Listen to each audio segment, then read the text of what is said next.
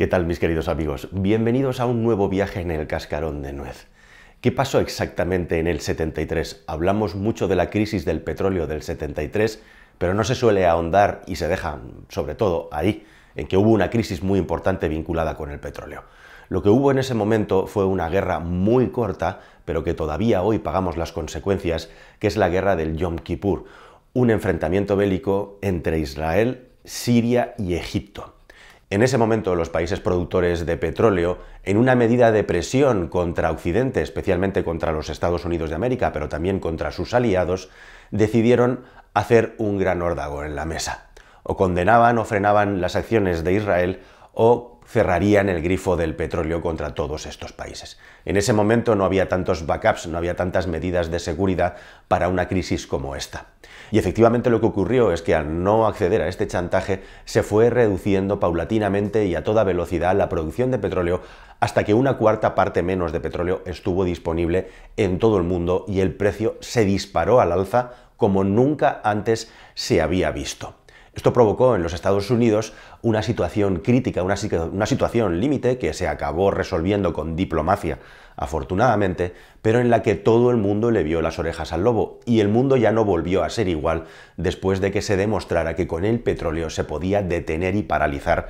el mundo. Se tomaron muchas medidas de mucho tipo. En España, por ejemplo, sucedió una crisis e igualmente también llegaron los límites de velocidad. Hasta entonces la velocidad era libre en las carreteras y a partir de ese momento fue, paradójicamente, de 130 km por hora. Luego pasaríamos un poco más adelante a los 120 km por hora. Y en los Estados Unidos, en los que el petróleo era algo fundamental, se tomaron varias decisiones vitales. En este vídeo te voy a contar cuáles fueron esas decisiones, cómo están impactando hoy en día y por qué, después de todo este viaje en el cascarón de nuez, tendríamos que entender que el petróleo va a seguir siendo un factor clave en los próximos años y todavía más radicalmente sensible para el bienestar de la gente, que es el bienestar de la economía, en los próximos años.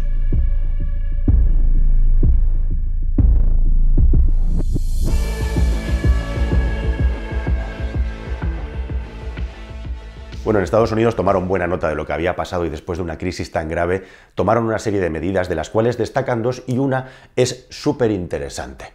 Una de las medidas fue que Estados Unidos no podía ser tan dependiente del petróleo exterior y por eso comenzaron a trabajar en buscar la manera de poder tener más petróleo autóctono. De hecho, se calcula que en 2027 ya veremos si por precio es posible, pero prácticamente ya Estados Unidos es absolutamente autárquico en materia de producción de petróleo gracias a un fracking que ha hecho que muchísimas empresas se arruinen, pero que gracias al dinero público sobreviven un poco como zombies pero cumpliendo esa misión de que el país sea completamente autárquico, no solamente en materia de producción de petróleo, sino un país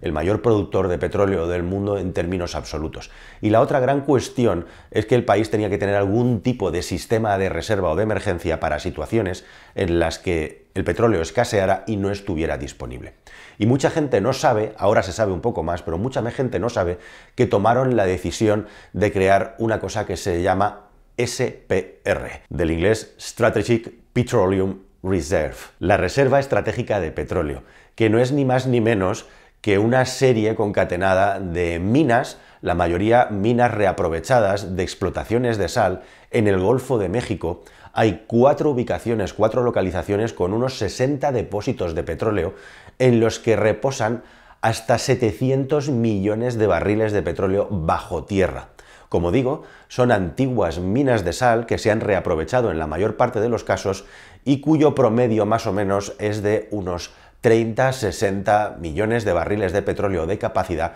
por cada una de ellas. Lógicamente las ubicaciones exactas no se saben muy bien, no hay muchas fotografías del lugar, pero imaginad que estamos hablando de un sitio de 700 millones de barriles de petróleo repartido, como digo, por cuatro ubicaciones en ese golfo, cerca del mar, cuando el consumo mundial de petróleo siempre se suele hablar, para redondearlo y tenerlo fácil en la cabeza, que es de 100 millones de barriles de petróleo por día. Realmente es un poquito menos. Eso significa que Estados Unidos tiene de una manera permanente y continuada, guardado bajo tierra, el consumo equivalente a todo el planeta Tierra en lo que se refiere a barriles de petróleo por 7-8 días. Porque como digo, solemos decir que son unos 100, realmente es un poco menos, oscila entre los 90 y los 95 actualmente por día. Y esa reserva de petróleo sirve al país para en situaciones críticas utilizarla para que no se altere o intentando no alterar el precio del petróleo o simplemente para tener una disponibilidad. Pero con el tiempo se ha convertido también en un arma geopolítica y geoestratégica. Y de hecho hay muchos países que han hecho lo mismo. Uno de los más sonados y conocidos es precisamente Japón. Japón que tiene esta factoría de almacenamiento de petróleo al aire libre en un lugar pegado al mar, como todo lo que sucede en Japón, y que por ende ha generado bastante polémica porque precisamente después de lo del Fukushima y después de lo del tsunami muchas personas se plantean si ese es el mejor lugar y la mejor manera de tener almacenado millones y millones de litros de petróleo. Pero como digo, hay otros muchos países que han hecho lo mismo y esto es un arma de geoestrategia, al igual que las armas, que los, que los barcos, que los eh, aviones de guerra o que la mismísima bomba nuclear, tener una mega reserva de petróleo es un arma estratégica para decir cuidado, que yo tengo unas capacidades y también tengo una capacidad de defensa ante este, ante este tipo de amenazas. La cuestión es que te preguntarás si esta reserva gigantesca y oculta de los Estados Unidos se ha estado utilizando en los últimos años, desde que se creó, hace más de 40, y efectivamente se ha utilizado en momentos muy, muy, muy precisos en momentos muy especiales de la historia. Por ejemplo, se utilizó por primera vez en la guerra de Irak para poder suplir con petróleo una corte de suministro en la guerra con Kuwait,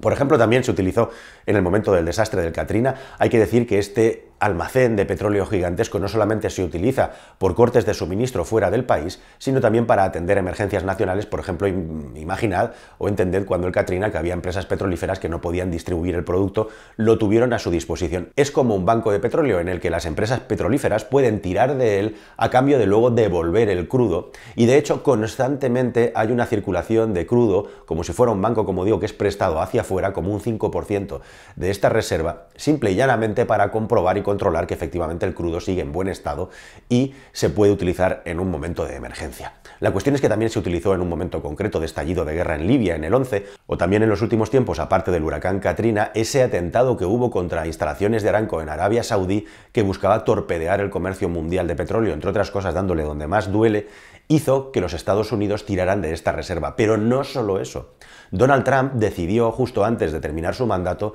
de aligerar esta reserva de petróleo porque precisamente ahora los Estados Unidos es un grandísimo productor de petróleo y sobraba mucho petróleo con el asunto del coronavirus para reducir el déficit del país. Así que los Estados Unidos quieren utilizar el petróleo para muchas cosas y entre otras también para reducir el inmenso déficit que tiene el país. Pero lo más sorprendente e interesante es que hace escasos días Joe Biden aprobó una de las mayores partidas de liberación de petróleo de estos depósitos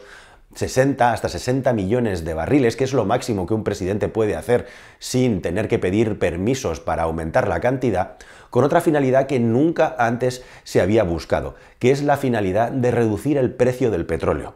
Algo absolutamente inédito e inaudito.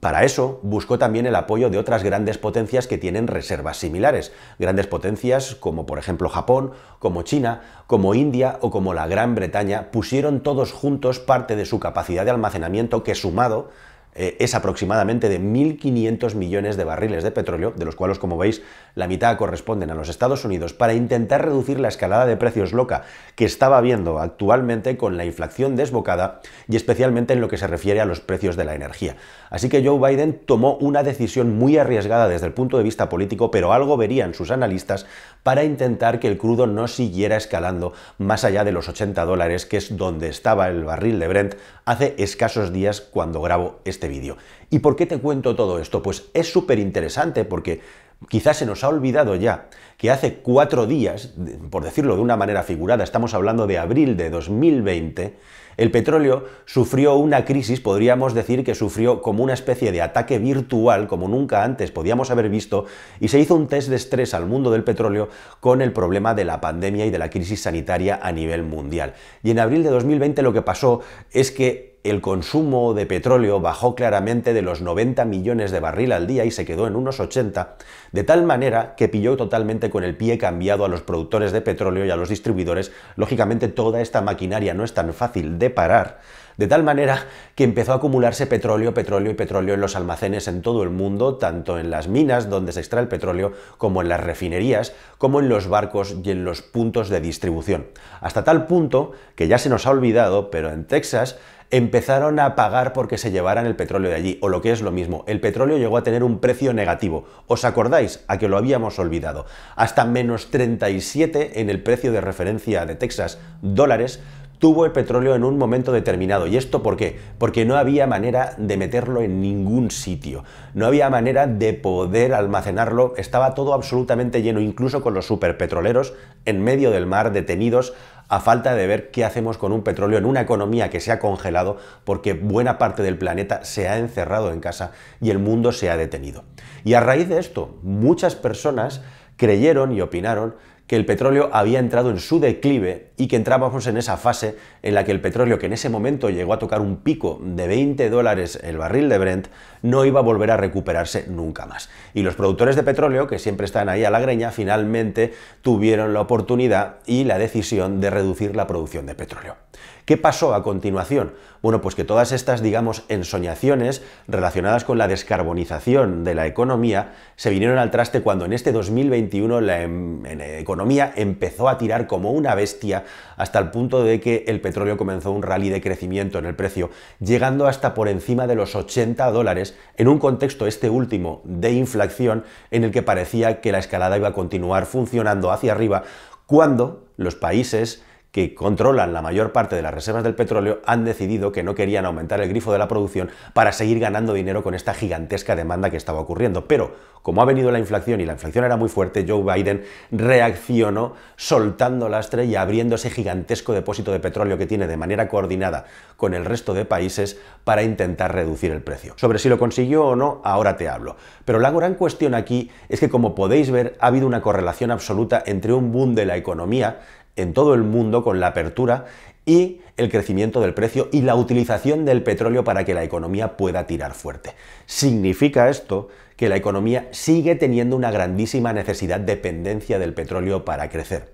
Y en un contexto mundial en el que estamos pensando en descarbonizarnos, es decir, utilizar cada vez menos los combustibles fósiles, quiere decir todo esto que paradójicamente, y aquí está la paradoja, en las próximas décadas para llegar a esta empresa de la descarbonización, de utilizar cada vez menos combustibles fósiles, vamos a tener que utilizarlos en masa. Por, por hacer un símil, es como si tienes a un enfermo en una mesa de operaciones y le tienes que hacer un bypass, tienes que hacer que su sangre por un momento deje de circular por su cuerpo y que circule por una máquina. Esa máquina externa tiene que ser el petróleo para que el organismo, la economía siga viva, una economía que genere tanto beneficio y plusvalía y crecimiento como para que se puedan afrontar todas las obras y todos los elementos de construcción relativos a las energías renovables y alternativas. En definitiva, que creamos un backup nuevo energético que vaya sustituyendo al petróleo, pero mientras ese backup se va construyendo y comienza a funcionar y a aportar energía,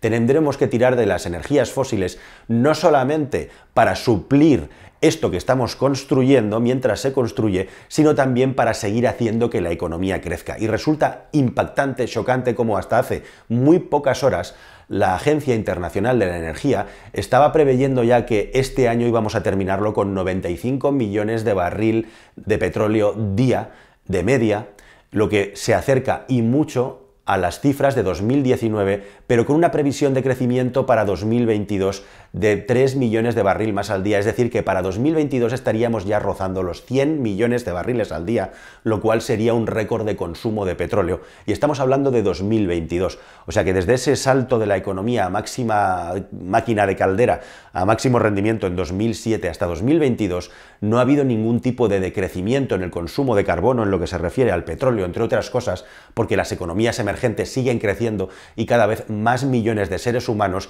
se van incorporando a niveles de confort que no tenían ahora. Así que la gran paradoja de la energía y del petróleo es que lo vamos a necesitar probablemente más que nunca para construir sobre los combustibles fósiles estos nuevos tipos de energías y tecnologías que nos vayan liberando de ellos. Y es muy importante entenderlo porque estas son las dinámicas en las que vamos a vivir en los próximos años, como se está demostrando ahora con el invierno e igualmente con los precios del gas, en el que hay un repunte tremendo de demanda y también mucha especulación precisamente porque la demanda, al haber problemas logísticos, está desbordada respecto a la oferta. Y en todo esto y en estos movimientos de Joe Biden, de repente llega una nueva variante del dichoso virus y todo se viene abajo de nuevo. Y es posible que dentro de semanas o de meses el mundo vuelva a ciertos niveles de congelación y el precio del petróleo, que se buscaba de una manera desesperada reducir, se reduce de una manera natural simple y llanamente porque la economía vuelve a decrecer o no crece al mismo ritmo precisamente porque el mundo se vuelve a congelar. Pero para entonces ya habremos hecho la simulación en 2020 y sabremos lo que viene para 2022